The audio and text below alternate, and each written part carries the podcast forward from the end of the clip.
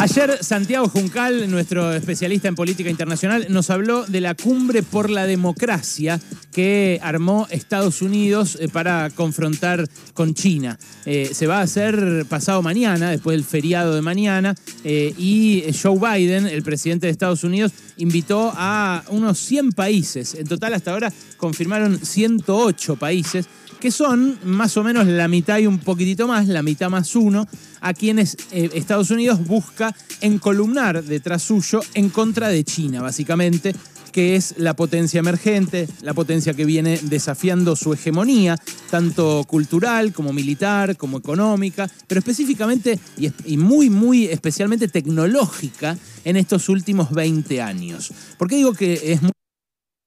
porque China pasó de ser, en 20 años, fíjate vos, eh, un país donde se hacían baratijas eh, con gente que eh, ganaba un plato de arroz para trabajar y nada más, a ser un país de alta tecnología que, por ejemplo, dominó la tecnología 5G antes que Estados Unidos. Y por eso amenaza ahora en la materia de telecomunicaciones los negocios de Estados Unidos en todo el mundo. Bueno, eso pasó muy rápido, pasó en un contexto en el cual eh, a Estados Unidos además se le derritió buena parte de su ascendente sobre el resto del planeta, pero en un contexto en el cual Estados Unidos sigue siendo la principal potencia mundial y sobre todo la principal potencia militar mundial, eh, a quien China no puede desafiar en esos términos, ni ahora ni lo va a poder hacer probablemente dentro de muchos años. Bueno, eh, Juncal nos contaba que en esta cumbre por la democracia no está invitada, por ejemplo, Bolivia. Eh, porque claro, el gobierno de Bolivia, el gobierno de eh, Lucho Arce, el que eh, ayudó a que recuperara la democracia Alberto Fernández, es el gobierno del MAS, el gobierno de Evo Morales, un gobierno que Estados Unidos combatió muchísimo durante muchos años, especialmente desde ahí también desde ese año 2000 o por ahí que empezaba Evo a levantar y a convertirse luego en presidente, ya hacia 2005. Eh, y tampoco invitó a Nicaragua, tampoco invitó a Venezuela, tampoco invitó a El Salvador, tampoco invitó a Guatemala, a Haití, ni por supuesto a Cuba. ¿No? Estos países de Centroamérica, los que mencioné antes, que son todos países en estado de catástrofe eh, permanente, diría yo, eh, salvo Cuba, que vive un bloqueo y muchos problemas, y también eh, un, sistema político que no deja lugar a disidencias, que acá ya hemos discutido muy, muy en profundidad, incluso con cubanos que son críticos del gobierno de Díaz Canel. pero esos países centroamericanos por lo general son convidados a,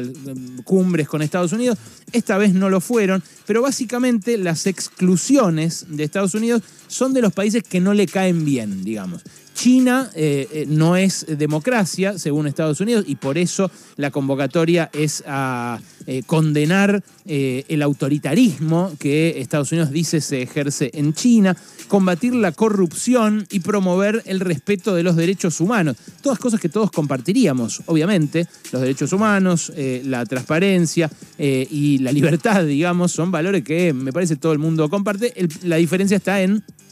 cómo se persiguen o cómo se logra que en un país reinen los derechos humanos. China, por ejemplo, dice que en Estados Unidos la democracia falla, eh, siendo que eh, el presidente, por ejemplo, no fue el más votado en el caso de Donald Trump y que sin embargo su sistema le permitió por colegio electoral acceder a la presidencia, que cuando terminó el gobierno de Donald Trump terminó con cuatro muertos y con un montón de heridos en el Capitolio, eh, que un policía a, un, a un hombre simplemente por ser negro lo estranguló con su rodilla y esto pasa casi cotidianamente todo el tiempo en Estados Unidos, eh, donde las víctimas de la violencia policial son mayoritariamente negros. Eh, bueno, la, discusión sobre qué es la democracia se reactualiza cada vez que eh, se, se pone en estos términos el debate. Pero a mí lo que me interesa destacar es que ayer, ayer la Argentina recibió una invitación para presentarse en esta cumbre y Alberto Fernández decidió aceptarla. Esta mañana se conoció que eh, el presidente aceptó la invitación de Joe Biden, que va a participar de manera virtual en esta cumbre de líderes por la democracia, eh, que va a ser entre el jueves y el viernes, y donde ya está participando hoy, esta tarde, el ministro de Trabajo Claudio Moroni, el peor ministro, creo yo, del gabinete nacional, eh, un hombre que ha permitido la devaluación del salario después de una devaluación tremenda del salario durante la segunda mitad del gobierno de Mauricio Macri, pero que además no ha evitado despidos en los lugares que eh, hicieron despidos a pesar de la prohibición, eh, que no ha controlado eh, en ningún lugar que se cumplan las leyes laborales con inspecciones como las que podría haber hecho para revertir la informalidad laboral y demás. Bueno, esta adhesión de Argentina esta, esta, participación de Argentina en este, eh, en este evento eh, se da en un contexto en el cual la Casa Blanca cada vez la tensa más con China.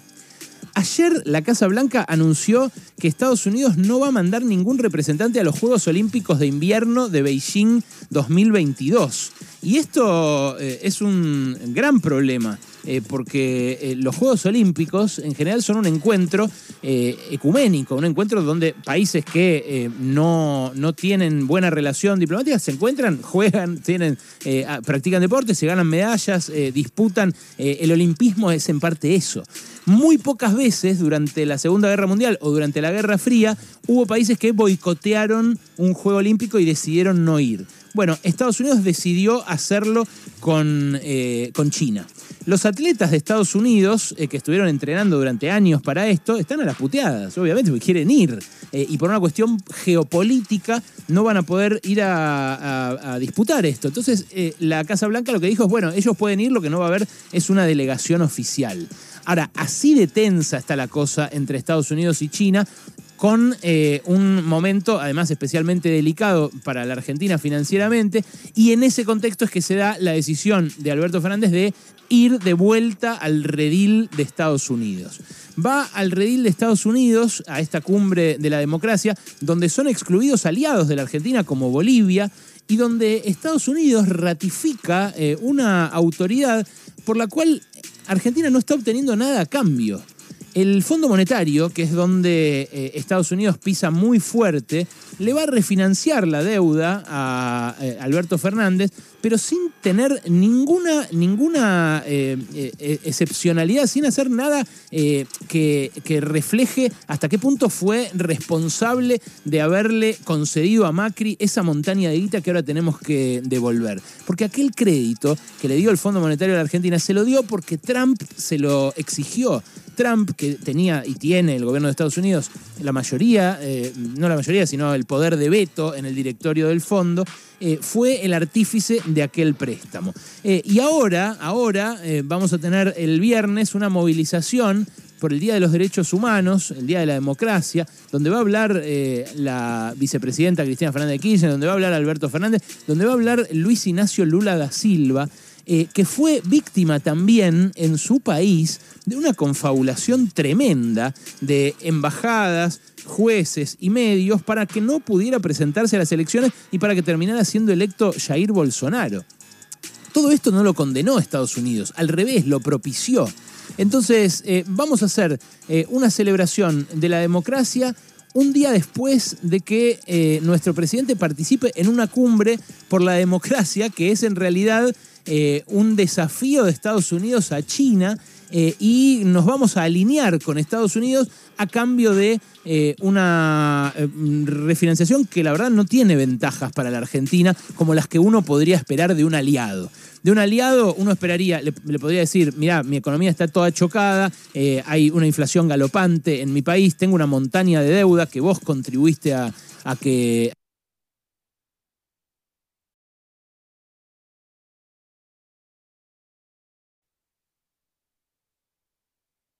a que pesara sobre mi espalda, haceme una gauchada y, y, baja parte de los intereses, extendé parte de los plazos, no me exijas eh, un ajuste como el que suele exigir siempre el fondo. Nada de eso está pasando. Bueno, el viernes va a haber otra marcha. Eh, perdón, el viernes hay una, el sábado va a haber otra marcha, el sábado 11, mucho menos publicitada, que es una marcha que eh, convocan gremios, organizaciones y partidos mayoritariamente de izquierda, pero también muchas organizaciones sociales, movimientos piqueteros